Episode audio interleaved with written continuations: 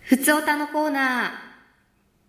届くもんですね。はいつおたが。ー。ああ、嬉しい、本当に。はいありがとうございありがまとうす。ございます。えーじゃあ読んでいいですかお願いします。そう、グツグツから来てるんですよ、ふつおたが。グツグツあー、リスナーのことをね、グツグツと呼ぶようにしたんでしたっけそうです。うんグツからよ。グッズのやつからね。はいあグッズがグツグツ言ってるわけでしょ。はい。はい。じゃあ読みます。はい。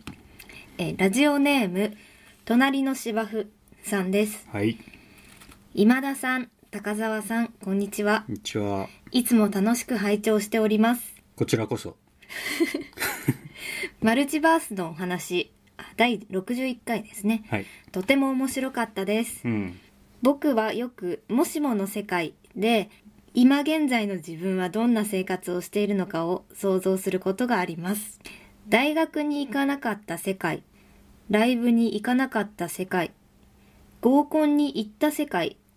修学旅行を休んだ世界、などなど、些細なことから数えて、現在の自分はどうなっているかを考え、別宇宙にいるかもしれない別の自分を想像したりします。うん。また、小さな事象はやがて全体にも影響するので、それぞれの世界もどう変わっているかも考えてみたりします。うん。お二人ももしもの世界の自分は今何をしていると思いますでしょうかうん。よろしければお聞かせください。とのことです。なるほどね。ありがとうございまありがとうす。ございます。あれですよね。えっと、ドクター・ストレンジが、マルチバースがすごかったっていう話をそうですねしたんですよしてね。ましたねそれを受けて、もしもの世界で何をしていたら、どうなっていたでしょうみたいなね。はい。まあそ自うね分は自分のままうん別の選択をしている。そうだね。うんもう一人の自分。そうか。これは過去の自分のなんていうの大きい2つの選択肢のうち1つを選んで今ここに私がいるとしたらもう1つの方を選んでいた自分のことをになるのかなって思ってええ意味わかり ますわかりますけど、うん、そうね。まあ、過去にあった分岐点で、今、高澤さんは A を選んで、ここにいると。そうですそうあのです時 B を選んだ場合、どうなってたかみたいなことを考えましょうっていうことじゃないはいをうん考えてみたんですけど、はい。あの高校3年生の時の、はい。それまで16年やっていた新体操のうん。あもう最後の最後の人生最後の大きうんうんうなんえ大会にうん。レギュラーとして出るか、うん。もうそこには出ないで美大受験に専念するかっていう選択うんがあったんですよ。岐路だね。はい。うん。で、私はもう一刻も早く新体操ややめたかったし、あの美大受験にも焦ってたので、なるほど。あの出なかったんですよ。大会に出ずに、美大を選んだと。はい。美大にも落ちたんですよね、確か。あ、もう落ちたところはいっぱいありますあけ、ど。そうなんだ。あーまあでも今の自分になっなっててると。いると。うん。じゃあ、で、まあその時、そうね、その時、もし大会に出てたら、今どうなってるんでうしょう。うん。ん、まあ高校の友人は今でもうん。いたでしょうね。っていうと今の高田さんが歩んでるルートにはもう高校の頃の友人ともう断交状態にあるっていう交流はないですね。ないんですねとかあとあの毎年母校の新体操部に、うんあの戻って、うあのん、卒業生として戻っていたりとか。いやまずその時大会に出てたらえっと優勝してたんです ですよねきっと優勝はしてあまあわかんないですけど でもその A ルートを今生きてる高澤さんもあの一番の成績の時って都で8位都で8位まで行ってるわけですからであのグループで出る試合だったので、ああああはいはいそのうちの私がかけちゃうと補欠の子がそこに入るんですよね、うんだからグループとしてのレベルはあのなんていうか言い方あれですけど、うんちょっと落ちるんですよね総合力が下がっちゃうとそうです、はいそれでも私はそそあのそのグループよりも自分個人の将来の方をう選んなるほど択ねしたっていうこととなりのあえずじゃあまあいい成績にはなってたってことでしょうねかもしれませんねオリンピックだったんじゃないですか い違います違いますやでももしかしたらあったかもしれないですよあまあオリンピックに行くような大学がす、スカウトね、うんしてきたかもしれない しまあ、そういうルートもあったかもしれません、うん全然人生がもうちょっとアスリートになってたんじゃないですか、 うん、かもですね東京オリンピックはでもそうか年代的に出てはなかったのかな出てたのかなえこの前のですか、はあ出てないですい出てないんだ、はいこの新体操で多分23歳ぐらいがう引んやっぱ退です早いねか、そうはいかそうかじゃあうーんオリンピックではないにしてもなんかそういう体操のお姉さんみたいな感じにはなってたんじゃないですかうんうんうんっていや嫌ですよ嫌ですだ嫌かなんらですそかれ選ばなかったけどはあなるほどねなんかありますか今田さんってそういうの僕はねこれ難しいのがあの、まあ、僕ぐらいの年齢でそういう話をしようとするとあの時もしこうしてればもっといい人生になってたのにみたいな話になっちゃいそうじゃんあーはいそういうふうになりたくないから、うんちょっと気をつけて話したいんですけどはい母親僕の母親がね、はいまあ、母親の作るご飯を食べて小さい頃から、まあ、実家出るまで成長してきたんですけど、はいあの母親のご飯がですね、まあ、あんまり上手じゃなかったんですよ。うん何度かわかんない技術はそういうこあとあったのかもしれないですけど、少なくとも食卓に上がってくるものはんって思うことがうーんい何度かあって、うんうんでそういうのに気づくのが、まあ、大学に入ってからで他の人からうちの食卓はこういう風だったんだみたいな情報を聞くようになってから、はいあなんかうちの親が作るものってんって思って外の世界がねそうそ見うえそうたんですねで分かりやすく言いますとカレーって皆さんの食卓でも出てました、はいありますありますあれがね焦げてた のよ100 100パ100%えー、焦げるかなまあ焦げるかー100パー焦げててであのお美味しくないんだよね焦げてると、はいうん、黒黒いなんか焦げがあると香ばしいとかもないんですか香ばしいどころじゃないんだよねやっぱ炭化してるから苦いんだよ 焦げ焦げなんだそうそうそうそう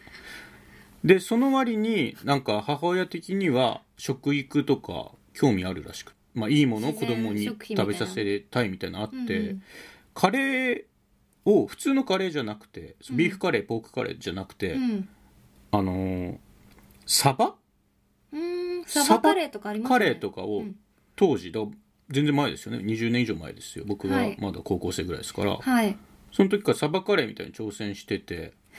あの、美味しければいいんですけど、あの、普通のカレーがまともにできない人が、サバカレー作っちゃいけないんですよ。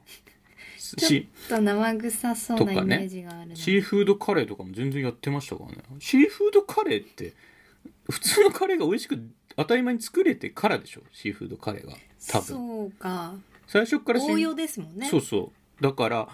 うんまあ料理に関してはそういうことは多かったですよわかりやすく言うとカレーが焦げてただけですけどなんかまあ他にもいろいろありましたうんうんでもしあの時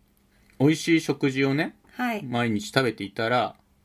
今どうなってたかと、ああ、うん、今田さんってあんまりグルメ興味ないっていうかそうなんだよねですよねうん、だからその探求心ないですよねないです舌が育ってないんだよねあのねうん今でも覚えてんだけど、まあ、高校の頃弁お弁当であのお弁当自体はね、まあ、母親も作ってくれてたんだけど、はい冷凍食品とかも入るから、はいまあ、食べやすかったのよ、はいうん、その大変なものは出てこなかっ たから、うんで母親はあの働いてたんですね看護師で、はいで忙しかったんです、まあ、だからあの時間かけた料理とかも多分できなかったうんから、そういうカレーが焦げてた忙しいから焦げちゃった忙しいからカレー忙しいとほらカレーって焦げるじゃないで すかだからそういうことも多かったんだと思うんですが、はあだからお弁当をでも母親が用意してくれてたんです、はいでもその夜勤がねあったりすると作れない日もあると、はいで今日はごめんね健太郎あのお弁当作れなく作る時間なかったから学食に行ってねっつってお金くれるんですよ、はいはいうんごめんねって言うんです申し訳なさそうにね、うんで僕からしたらあのイエー イ学食の方が美味しいんでねっていうのはイエーイよくありましたねっ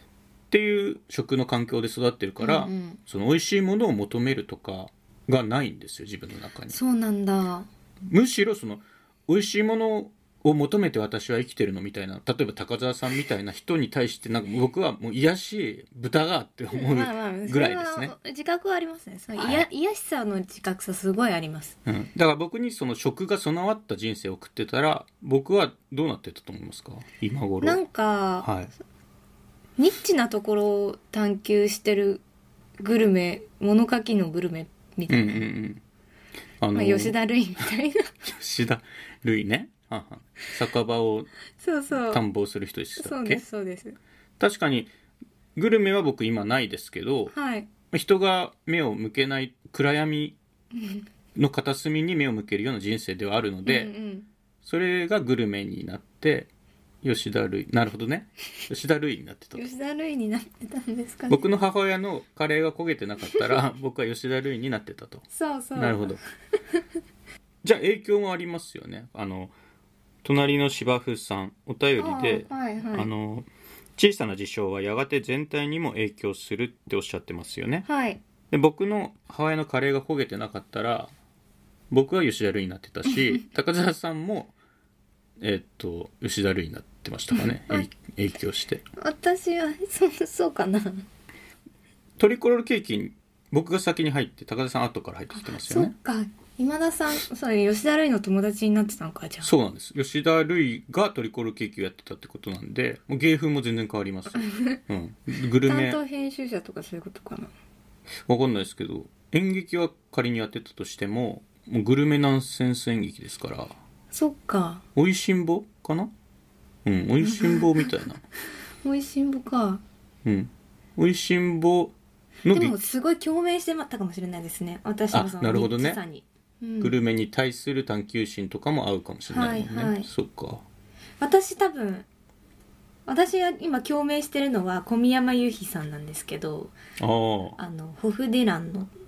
ユいうーユーヒーズでおなじみのはいはいホフディランのねあの人が最近そのニッチな中華屋にすごいハマっててニッチな中華屋ニッチな中華屋っていうかそのメニューが読めないとか店名が分かんないとあかー日本語が通じないとか、うんお客さんがみんな中国人ですごい混んでるとかうんっていうところに自ら赴くのにハマってるみたいなのをなんだそりゃうんで私もそうなんですよなんだそりゃじ行ゃってみたく てあの行ってみたいとこいっぱいあってあはあはあフードコートとかそういうのにあのもうここぞと今田さんを誘って一人で行くのってやっぱ怖いから怖いの中華屋だからあえ一人だしで食べれない量出てきたらどうしようとかああと人が多い方がいいいいけど偏食じゃない人を連れて行きたいからっていうのでああそうか僕偏食だから、いそれも偏食じゃなかったかもしれないってことだそようでねすね、だからえ吉田類を誘ってたかもしうれん、なないるですほど僕ってほらあの甲殻類アレルギーなんですけど、はいそれもやっぱ母親のカレーが焦げてたからですかねあシーフードカレーが焦げてたから関係あんのかな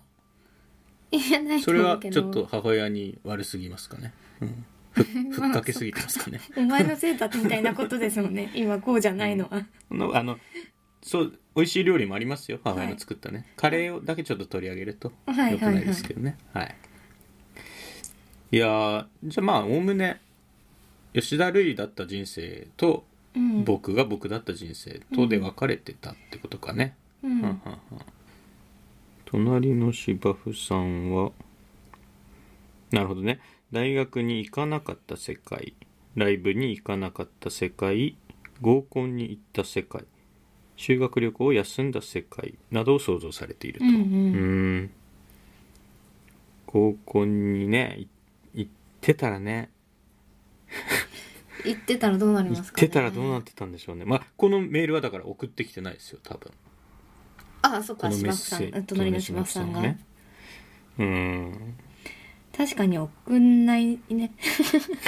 送らないから高校に行かないからこんなえ 得体の知ぐ れつなぐいつ言っちゃうんですそもうそんうそうね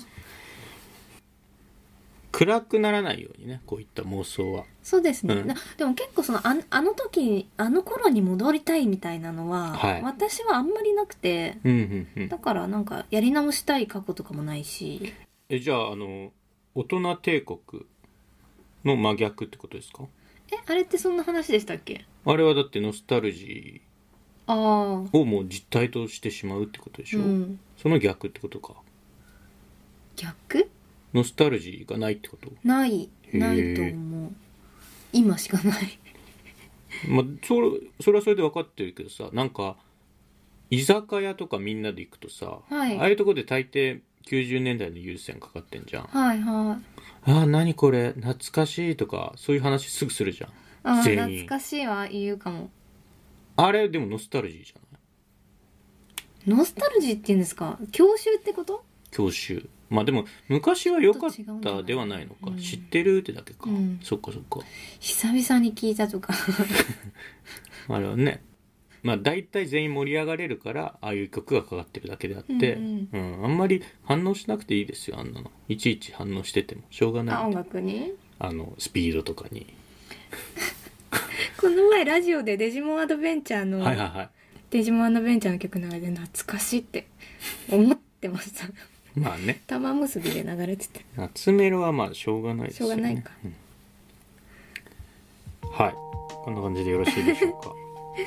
えー、隣の芝生さんには番組特製ステッカーの印刷券を差し上げます、はいえー後ほどメールでご案内をお送りいたしますがお近くのマルチコピー機が置いてあるローソンに行って、えー握りしめた200円玉をマルチコピー機に入れてはい印刷できるようにご案内をお送りいたします、予備でもう100円持ってった方がいいかもしれないですねいや200円偽造したとかではないんなら200円で間違大い丈夫なですかくねいけますよはいあのでもあれですね小腹空いてるとグミとか買っちゃうのでああレジ履きのものはいはにい目がいっちゃう、印刷ができなくなるので、うんそれは気をつけた方がいいですねはい、まあグミの方が価値はありますけどねそれはまあいいとして はいそれではまたお会いしましょうはいありがとうござあいりがとうございまます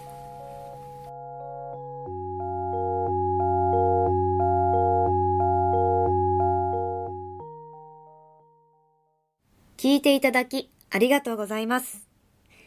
ラジオポトフでは皆さんからのお便り、コーナーへの投稿をお待ちしています。概要欄にあるお便り受付フォームからお送りください。あなたのお便りが番組を作る